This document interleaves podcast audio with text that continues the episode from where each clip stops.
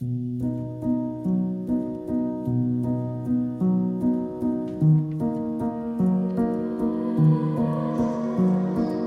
选礼物的方式以及你选礼物的种类，就意味着你对你身边这位朋友的了解程度。给男生送礼物真的是一件很难的事情，交换的心意是非常真挚的。可以去送那种更有体验感的礼物。只要你拥有了这张登机牌，你的名字就会被刻在特殊的微芯片上，并且呢，可以在火星上保存数百万年。所以那种美丽而不实用的东西，难道不就是送礼物的最好选择吗？我觉得这个也是一个非常可以给异地恋的朋友作为参考的一个礼物呀。因为手工的东西，它一定是凝聚着你的时间跟精力的，这份东西对于我来说是比较重要的。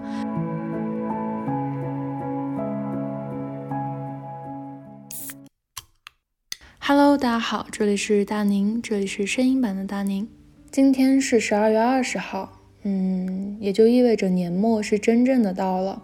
往年的这个时候，我都是处于一种非常非常兴奋的状态，因为年末也就意味着有很多很多值得庆祝、就很温暖的节日到来，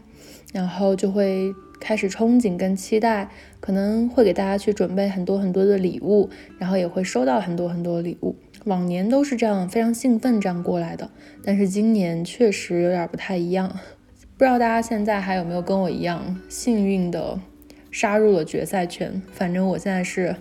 虽然说就是有点鼻子嗓子不太舒服，但我清楚的知道我自己的身体状态还是好的，我应该还没有阳，所以还可以支棱着跟大家来录这期播客。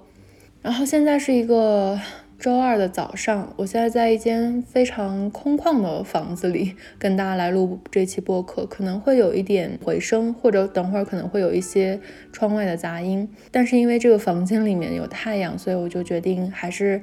晒着太阳跟大家来录这期播客吧。应该不至于被年末的那种寒冷，还有近期更多很繁杂的事情，让自己的声音都带着一点焦虑的感觉。还是像我说的。只要晒到太阳，只要自己的后背呀，只要自己的整个人是暖着的，我就觉得生活还是有希望的。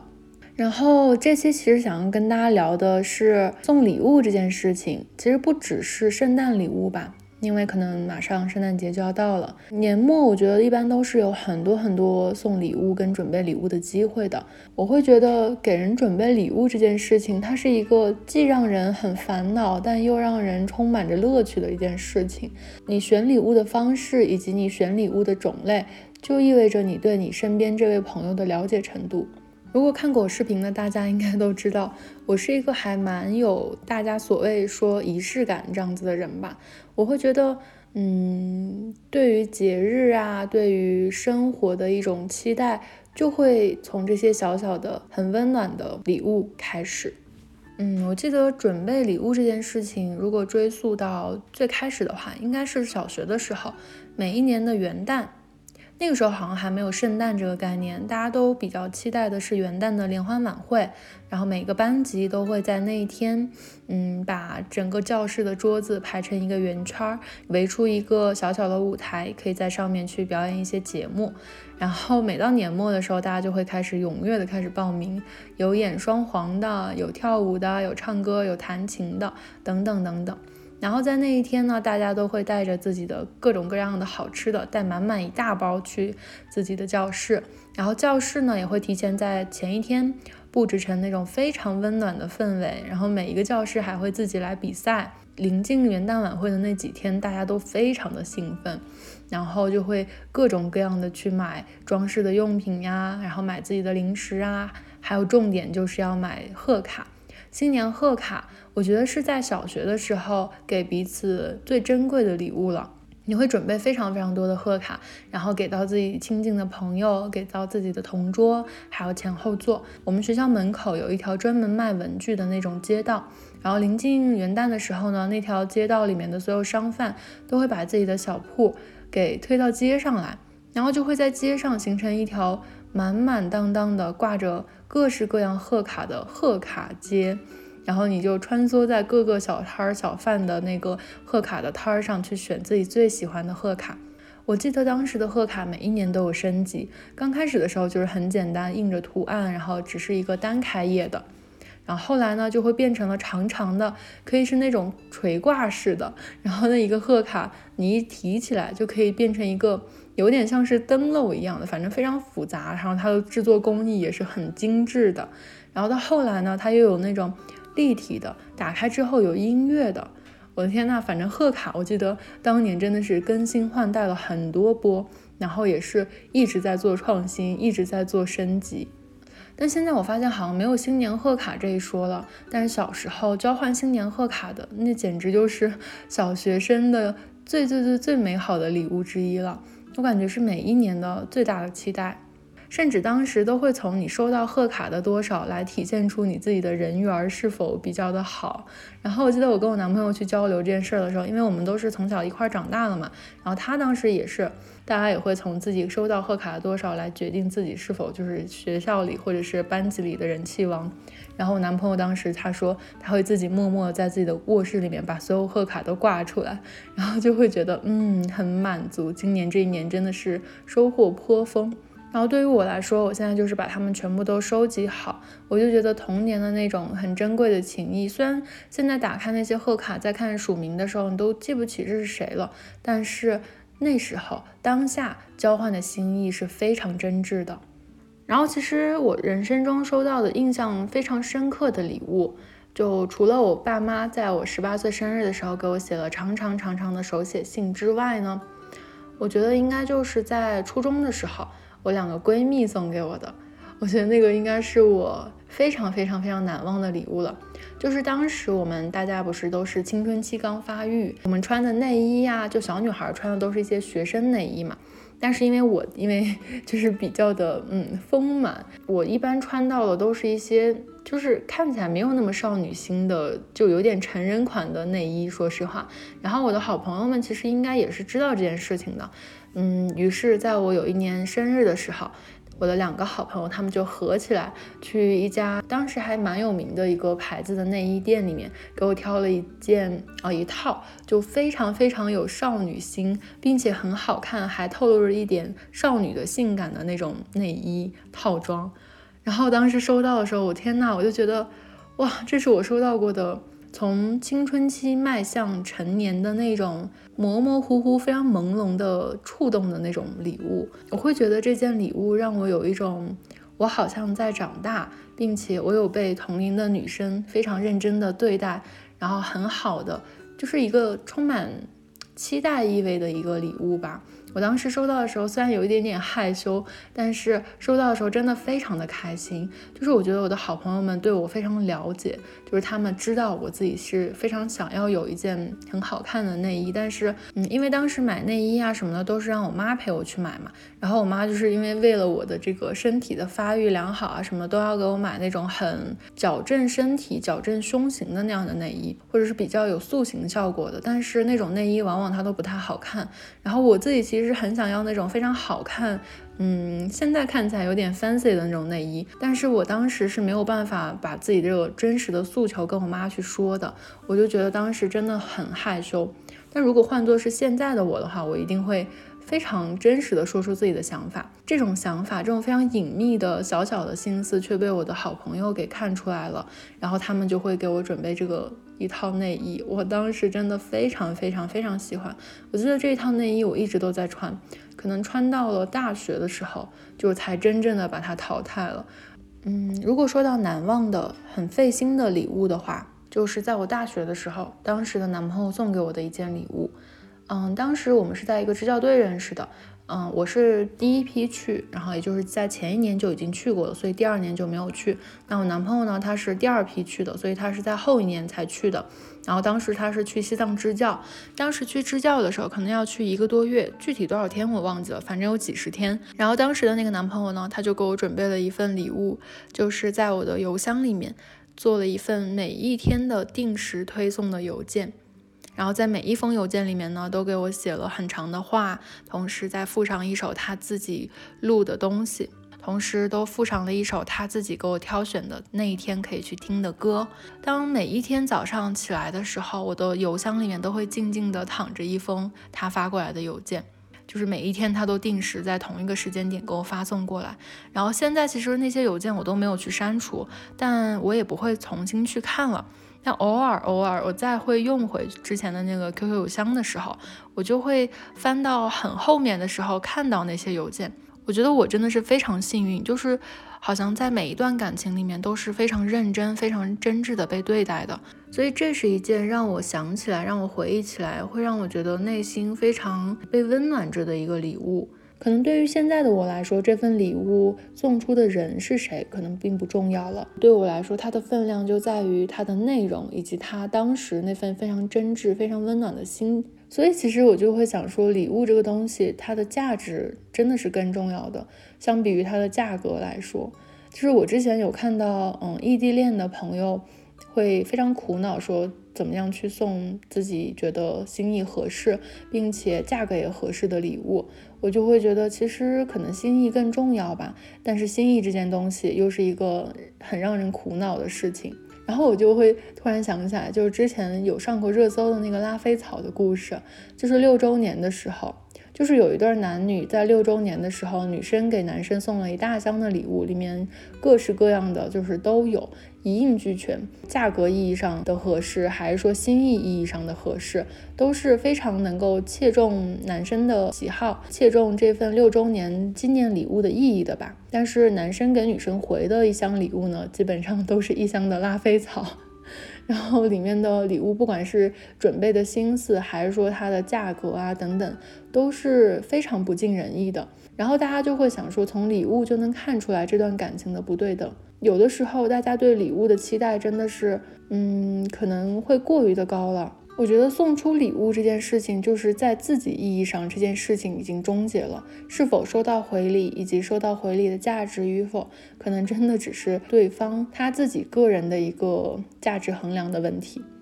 就是如果我送出了一份非常非常费心的礼物之后，我其实自己在送礼物的当下，我已经是非常非常满足了。如果我去期待一种非常郑重，然后非常平等对等的回礼的话，那我会觉得很累，就会让我觉得，嗯，如果没有收到这种同等的用心、同等费心程度的礼物，那我真的会非常失望的。所以为了避免这份失望，我就会跟自己说，当你送出这份礼物的时候，这件事情已经终结、已经完结了，你就不要再去期待着大家会同样、同样认真、同样费心的去准备相同质量的礼物再给你，不然的话，你就会一直的难过，一直的伤心。所以可能是因为从小我就这样跟自己说吧，然后到现在我就觉得说准备礼物这件事情是自己意义上的。我从小就是一个很喜欢准备礼物的人，然后我记得我也做过很多礼物的尝试，因为我其实不是很喜欢去送大家那种，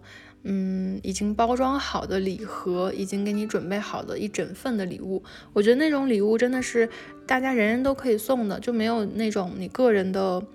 值得纪念的意义了。像上大学的时候，还非常有时间的时候，我就会很认真的去准备那种很手工的礼物。但是对于手工的礼物，我觉得每一个人对待它的态度或者想法都不太一样。有的人可能会觉得手工做的东西，它的质量不不会很好，然后它用的也不会很长久，同时它可能也会显得没有那么的精致。但是对于我来说，我会觉得手工的东西可能还是在于准备时候的那种心动，以及很认真的去付出的那份时间嘛。因为手工的东西，它一定是凝聚着你的时间跟精力的，这份东西对于我来说是比较重要的。但是其实我之前也听说过很多收到手工礼物的人，他会觉得很有负担，就是因为这个东西，他知道你会用很多很多时间去做，但是如果对方没有时间用同等的精力、同等的时间去回馈你一个礼物的话，他可能会觉得心里很有负担，就觉得嗯，好像没有必要收到这么贵重的东西。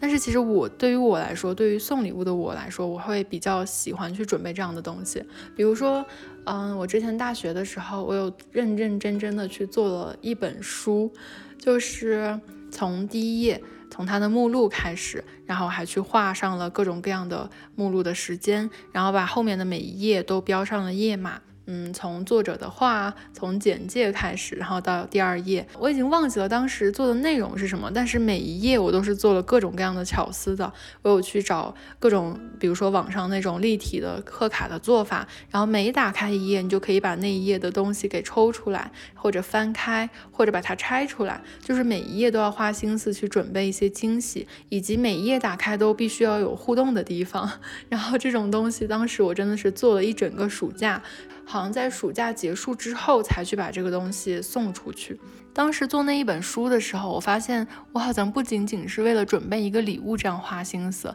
更多的是我觉得我自己的乐趣就在这儿，就是我很喜欢手工去做各种各样东西，就是从小就很喜欢那种折纸啊、拼贴呀、手工啊等等，把自己的乐趣跟爱好。也是完全的用在这里了，所以我当时做那份礼物、做那一本书的时候就非常的开心，然后也会很期待说，等到嗯收到礼物的对方打开这本书的时候，那种欢欣雀跃的感觉。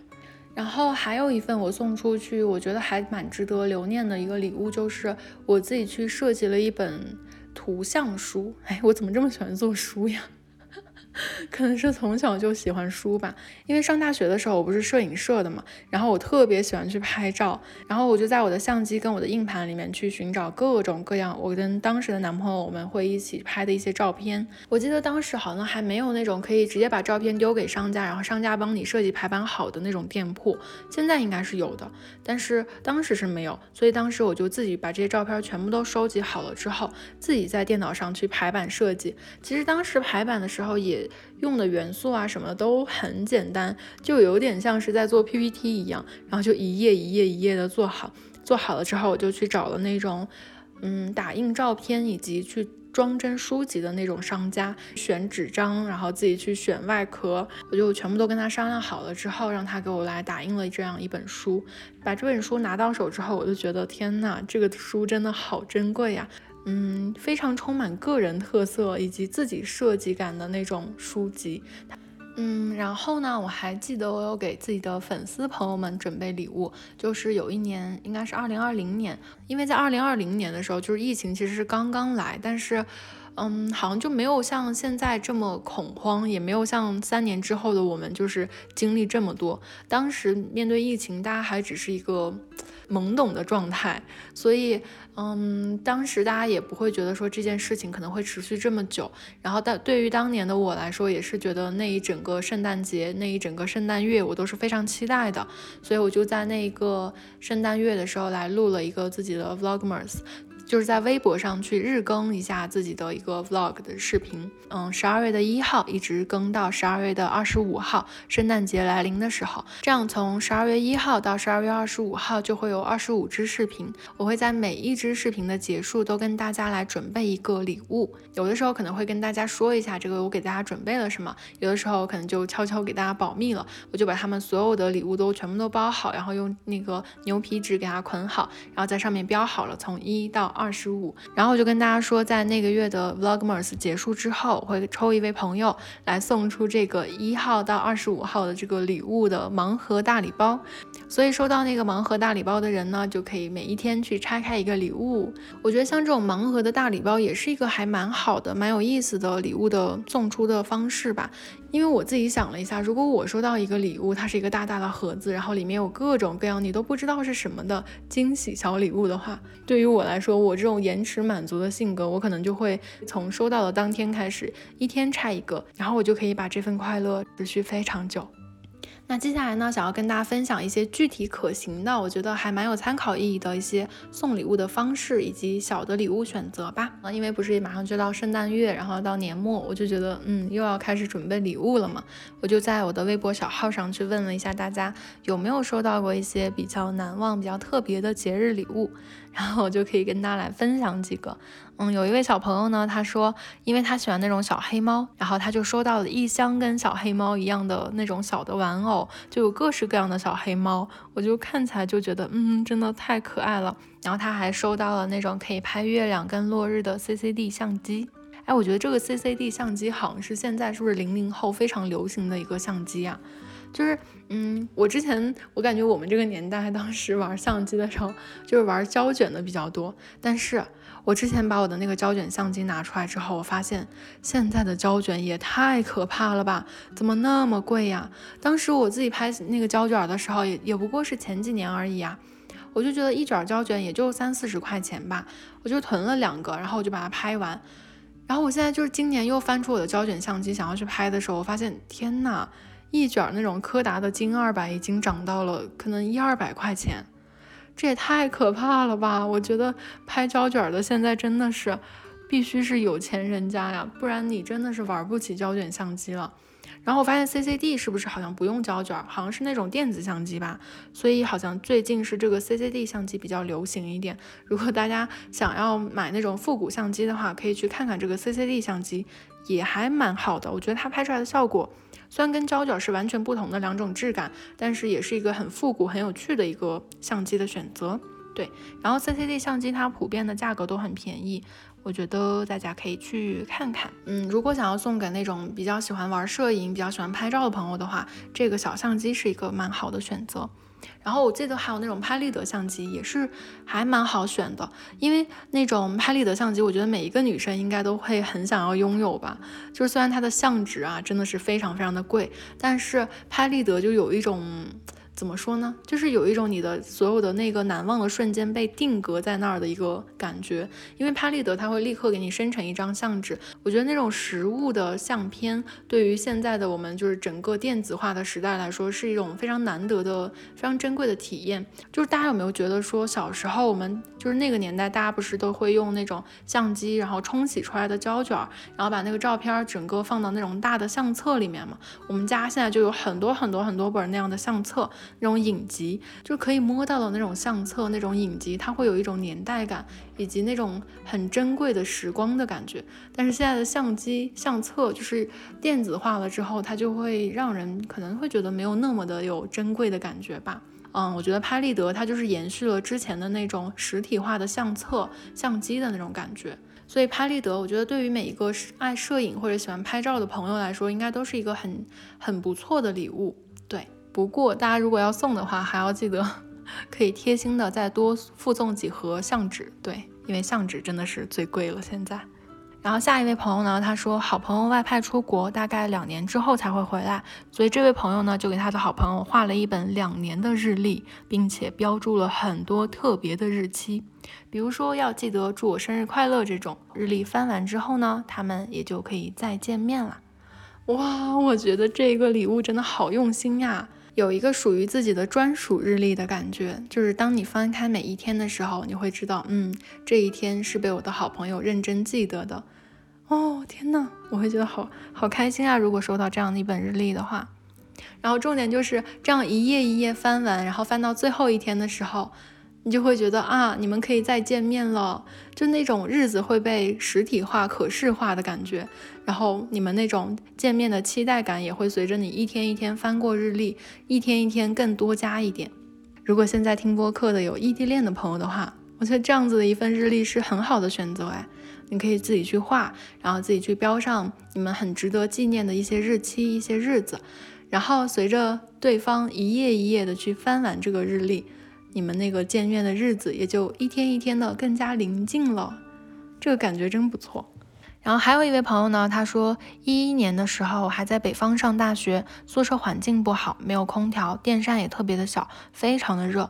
白天宿舍还会断电，所以当时的男朋友呢送她了一个非常大个的可以充电的电风扇，当时又觉得挺实在的。后来呢，这个男生又送给了她一本一年里面写的恋爱日记，吵架的时候他的反思，纪念日里的时候他的一些记录，还有平时的一些琐事，都打出来送给他了。然后这个女生她说她翻来覆去看了好多遍。然后我在这个下面评论说，嗯，这种有自己心意的礼物真的好暖。然后这个小姐姐给我回复说，嗯，嘿嘿，他现在已经是我的老公啦，结婚三年了，早就不写恋爱日记了。不过我觉得，我觉得恋爱的时候真的是最美好的时候了，就是两个人为对方非常充满心意的去准备礼物的时候，哇，真的好开心呀！我觉得这个也是一个非常可以给异地恋的朋友作为参考的一个礼物呀。然后等到一年之后，你。把这份日记交给对方的时候。你就可以再去跟他一起回顾一下这一年里面发生的事情，一起认认真真的去想一下大家经历的一些东西，以及两个人一起经历过这些时间之后的一些小的反思。我觉得真的是一份非常好的对于亲密关系的梳理跟整理以及回顾。然后还有朋友说呢，他说去年圣诞节的时候给我的每一个朋友都送了一棵圣诞树，但是我自己用卡纸来折的，然后还给他们准备了一封明信片。嗯，他说，我觉得如果是给熟悉的朋友，我更喜欢用这种装满了自己心意的小礼物，更能展示自己的用心。我记得有一年，好像也是二零年吧，嗯，因为我在视频里面，大家应该有看到过，我有拼一棵小小的，就不仅是我在家里面准备了一棵那种大的落地的圣诞树，然后我在自己的桌子上也去准备了那种可以拼接的，有点像积木一样的那个圣诞树。我觉得那个圣诞树是非常非常好送给朋友的，所以在当时我也给自己的好朋友都准备了一份，然后还写了明信片，就每一个人收到都很开心。因为那个小小的圣诞树，它也是可以循环利用的，而且完全都不占地方。如果你把它的外包装盒放好的话，等到整个圣诞月过去，你又可以把它装进去。等到第二年的时候，你又可以把它拿出来再拼接好。我觉得就跟这个朋友给每一个朋友去做了自己用卡纸折的圣诞树一样，都是一个很好的圣诞节的小礼物的选择。我觉得它是一个，不管你送出去还是你收到，都是一个很轻便、很没有负担感的一个礼物。然后下一个朋友呢，也是我在 小号里面的老朋友了。他说近期送出反馈很好的礼物是大宁推荐的小王子立体书。对这本书，我觉得真的是一个很好很好的礼物。就是如果你的朋友很喜欢那个小王子这个故事的话。就可以去送他小王子的立体书。这个书打开之后，真的是每一页也都是惊喜。我觉得现在立体书的种类有非常非常多，就不仅是小王子这个故事吧，还有很多那种，比如说宇宙啊、星球啊，还有很多那种科幻啊，就是各式各样的立体书都有。我我反正是蛮喜欢收到立体书，或者说是蛮喜欢收到书的吧。我想不出有什么可以送给大家礼物的话，我会喜欢习惯于去送一本书，就一定是自己认真去挑的，并不是。什么畅销榜随便拿一本，我觉得你要认真的给一位朋友去挑选一本书，也是一个很很需要去费心的过程。对他的品味以及对他的阅读兴趣有足够深的了解，你才能够挑到一本非常符合他趣味的一本书。我觉得这个东西也是嗯很值得去挑的礼物。然后立体书的话，可能它的这个门槛就稍微低一点，因为立体书它的内容可能倒是也不能说是其次吧，倒是一个方面。嗯，更重要的一个方面就是这本立体书搭打开的方式，以及它的整个立体的那个构造的过程，它是一个我觉得蛮不容易出错的一个礼物的选择。然后这位朋友呢，他还说他收到了最近最喜欢的礼物之一，是以他的名义去领养了一只肯尼亚大象孤儿院的大象，哇！然后他非常贴心的括号了一下，他说小某书有领养方式的介绍，大家可以去看一下。哇，这个礼物也太……就不仅是他这个整个送的方式吧，还要去领养了一只孤儿院的大象，这这件事情，我觉得本身就是一件非常非常有意义的事情。然后他还说，最近南京红山动物园也可以领养各种小动物。然后他说，大您感兴趣的话可以看看。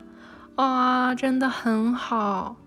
然后再往下翻，我看到另外一位朋友，我觉得是有点相似类型的礼物。他说，以他的名义进行了爱心午餐公益的捐赠。这个也很棒，我觉得是一份很有意义的礼物。我感觉大家真的是为我打开了思路，真不错。我最近收到的一份非常难忘的礼物是穆老师送给我的 两张登机牌，分别是我的还有他的。登机时间呢是二零二六年七月，那到达的地点呢是遮打火星，就是两张去往火星的机票。只要你拥有了这张登机牌，你的名字就会被刻在特殊的微芯片上，随着这个火星的探测器一同前往火星。然后我后来还问了一下他是怎么做到的，其实还蛮简单的，他就是在那个 NASA 的官网去申请的，然后找到申请页面，留下你的名字跟电子邮箱就可以了。然后后来我还去查了一下，好像是二零二零年的时候就有这项活动了，然后今年好像又有，嗯。我就去看了一下，他说的是 NASA 会把数万个名字钢印在一块硬币大小的芯片上，一同前往火星。然后钢印后的名字呢，将有一根头发丝的千分之一的宽度，并且呢，可以在火星上保存数百万年。我感觉它是一个其实操作起来很简单，然后你也不太清楚说它是不是真的实现，但是它代表了一种非常浪漫并且非常美好的期待吧。就是宇宙那么宏大，你跟我是如此的渺小，但是如果有机会的话。我还是想和你携手一起探索宇宙。我就觉得这个礼物真的太是他的风格了，因为他真的是一个对航天、对宇宙就是有无尽兴趣的人。我的天呐，他就是他非常非常喜欢这一相关的内容，所以感觉真的是一个很浪漫，并且非常是他的一个礼物。所以呢，我就觉得就是情侣之间送礼物吧，或者是你跟你的朋友之间送礼物，就是你送出的礼物是什么样的，就能看出来你是一个什么样的人。你是一个务实派的人，还说呢，你是一个非常注重享受跟体验感的人？我觉得从送礼物、选礼物这个时候，你就能够很明显的看出来自己个人的喜好、自己个人的兴趣。其实这么多年过去了，就是我收到的礼物以及我送出去的礼物，嗯，很多都是一些我觉得很好的，比如说手工啊，然后充满自己的心思啊、小巧思的礼物。然后长大了之后，可能我们现在没有这么多的时间，然后也没有这么多的精力去完完整整的去做、去手工、去亲手花费自己的时间跟精力。但是我觉得等到，比如说现在大家有一定的资金的话，可以去送那种更有体验感的礼物。比如说，我之前，嗯，我现在男朋友送一张机票，然后 让我飞到他的城市。比如说，他来送你一场演唱会的门票，听一场演唱会，或者是追一场音乐的现场，这种两个人一起的共同经历以及这种体验感，我觉得也是一个非常有纪念意义的礼物。我觉得，在我准备礼物以及收到礼物的这些年里面。嗯，让我觉得很困难，每次就会让我觉得选礼物是一件很难的事情的时候，就是给异性送礼物，就不管是给爸爸，给自己的长辈。还是说给自己的，比如说身边的异性的男生的朋友，还是说给自己的男朋友？我觉得给男生送礼物真的是一件很难的事情，因为我我也不知道为什么，就是我好像，比如说我身边同龄的一些男生喜欢玩游戏的人就比较的少，所以像大家世俗意义上，比如说送 Switch 啊，送什么 PS4 呀什么的，都好像。送不到大家的心坎里，所以我就不知道说大概男生送什么礼物或者收到什么礼物他们会很开心，所以每次我都会觉就觉得很苦恼。我觉得给异性选礼物真的好难呀。那相反的，你如果给同性去选礼物，真的太简单了。我觉得给女孩子送礼物。就是我其实本人我会比较喜欢那种美丽而不实用的东西，那种美丽的废物就是自己平时可能就是花钱觉得很不值得，然后买回来可能没什么用的东西。但是如果你收到礼物的话，你就会觉得嗯很开心。所以那种美丽而不实用的东西，难道不就是送礼物的最好选择吗？比如说那种野兽派那种长长长长条条的那个狗狗，好像也要二三百块钱吧。但如果我要是自己去买的话，我可能平时就不会去买，我就会觉得一个。小小的玩偶，它就二三百块钱，我可能就会觉得算了吧，我好像不太需要这个东西。但是如果我去送给朋友的话，我就会觉得，嗯，好像还可以。就如果朋友收到这个东西，他如果很喜欢的话，就很好了。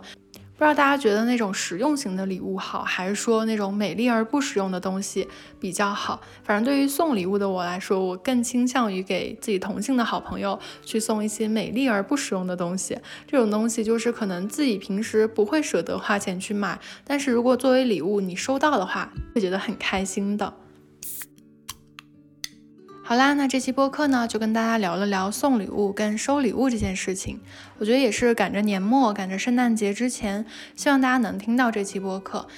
在头疼的选礼物的季节里，可以有一些想法。希望这期播客可以给到大家一些具体可执行、可落地的一些实践方案。那就感谢大家的收听，我们下期见。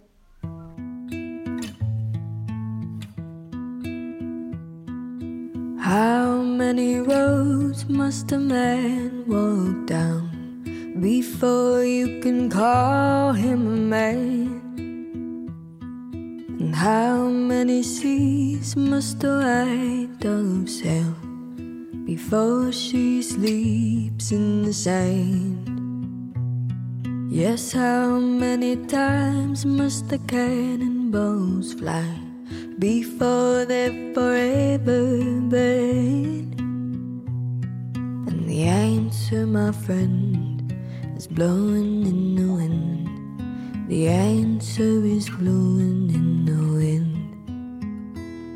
Yes, how many years can a mountain exist? before it's washed to the sea. Yes, how many years can some people exist before they're allowed to be free? Yes, how many times can a man turn his head, pretending he just don't see? The answer, my friend is blowing in the wind. The answer is blowing Yes, how many times must a man look up before he can see the sky? Yes, how many ears must one man have before he can hear people cry?